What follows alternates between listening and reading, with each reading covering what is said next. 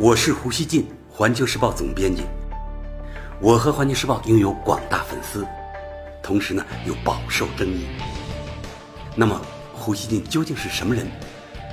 您可以通过我每天的蜻蜓评论而一探究竟。大家好，第二届“一带一路”国际合作高峰论坛二十七日在北京闭幕，会议发表了联合公报，并取得了一系列具体成果。大家呢有目共睹，这次峰会进一步扩大了一带一路的影响力，强化了世人对这一国际合作的信任和信心。法新社二十七日报道说，中国国家主席习近平强调，中方和与会领导人一致支持开放、廉洁、绿色发展，反对保护主义，以回应外界对“一带一路”建设的一些质疑。习近平表示。在这次论坛筹备进程和举办期间，各方达成了二百八十三项务实成果。成果清单包括总共六大类。第一类呢是中方打出的举措和发起的合作倡议；第二类是在高峰论坛期间或前夕签署的多边和双边合作文件；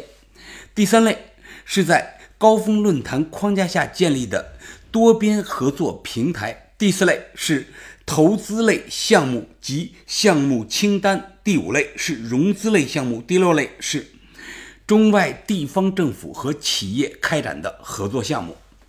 另外，习近平宣布，论坛期间举行的企业家大会上，共签署总额六百四十多亿美元的项目合作协议。美国 CNBC 网站注意到。除了传统的经济领域合作，习近平还表示，“一带一路”还将推进数字基础设施建设。CNBC 报道说，习近平当天在高峰论坛记者会上表示，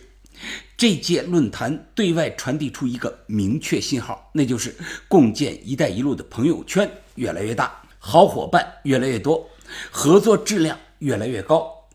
发展前景越来越好。习近平表示，欢迎所有感兴趣的国家都参与进来。二十七日早些时候，“一带一路”国际合作高峰论坛在北京雁西湖国际会议中心举行圆桌峰会，共有四十个国家和国际组织的领导人出席。德国之声二十三日说，习近平在峰会开幕词中表示。要共同推动开放型世界经济，做大共同利益的蛋糕。同时，他再次强调，与各方高质量共建“一带一路”时，要把共商共建共享原则落到实处。今日，俄罗斯电视台二十七日援引俄罗斯总统普京当天的讲话说：“一带一路”项目的前景是光明的。中国正在捍卫自由价值观，整个世界都需要它。普京表示，中国正以一种高度文明且柔和的方式行事，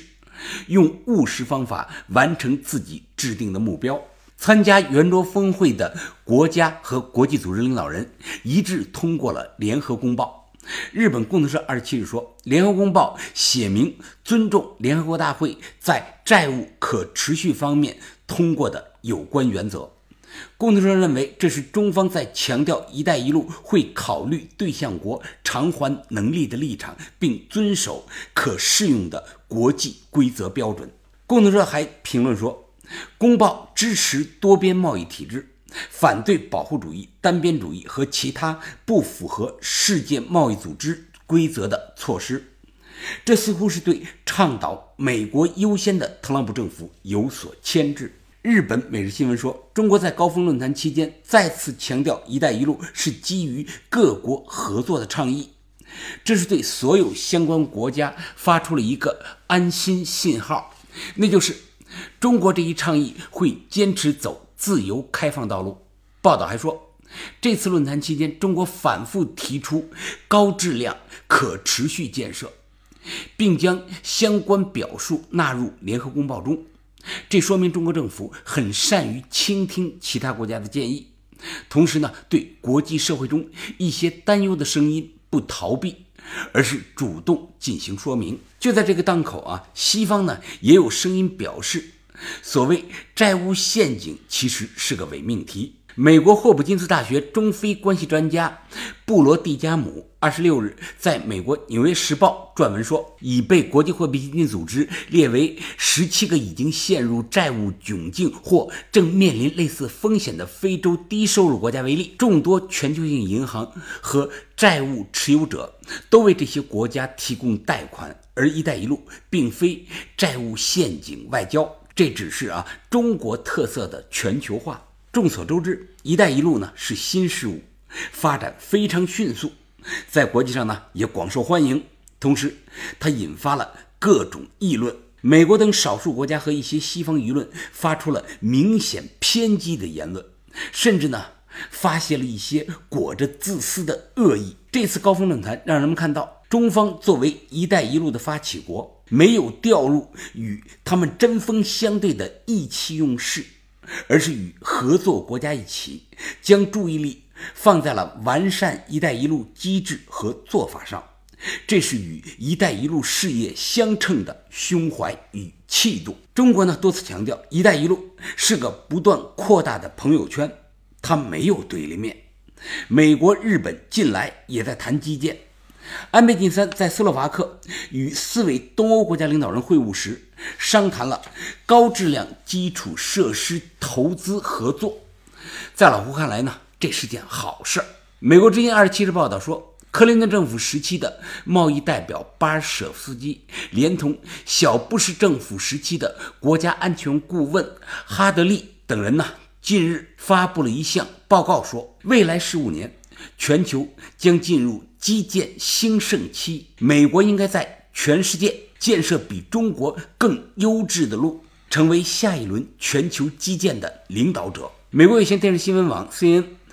二十六日也撰文说，美国不应该再对“一带一路”采取傲慢态度，而是呢，应该制定一项大战略，参与到欧亚大陆生意的竞争中，稀释中国的影响力。其实呢，如果美国政府真的支持全球基础设施建设，老胡认为呢，这本身也是好事儿。但很明显啊，老胡上面说到的那两位美国前阁僚的兴趣，不像是啊对着基建，而是聚焦在美国对基建的领导力以及排斥中国的影响力上。那两位前阁僚的心态呢，在美国精英群体中啊很有代表性，他们主张。要建所谓更优质的路，而他们的这条路，显然呢不是互利共赢的经济合作之路，而是呢带有零和指向的地缘政治之路。中国以往的对外投资，应当说呢就没有忽视环保与廉洁，也没有不考虑被投资国的还债能力。但是呢，既然呢一些国家表达了意见和担心，本届高峰论坛还是呢把相应的改进和完善放到了突出位置。作为这个世界上唯一的超级大国，如果美国呢也能有这样的胸怀，那就好了啊！华盛顿如此放肆地谈论美国优先，人们在最近两年中看到的啊，都是美国单边主义的变本加厉。大家知道啊，华盛顿的美国优先政策搅乱了大部分全球性多边合作平台，或者呢，让那些平台难有更大作为。在这种情况下，“一带一路”有可能产生更大影响力。在“一带一路”这个平台上，只有互利共赢的善意和完善实现这一目标途径的意愿。各国来这里合作的目的呢，很单纯。没有谁主导了谁，谁成了谁的势力范围等乱七八糟的想法啊！各国呢都想发展“一带一路”，帮着大家共谋发展，事情就这么明了简单。所以呢，展望未来，“一带一路”的合作势必越来越红火，合作的质量也将越来越高。它不仅对国家和地域是充分开放的，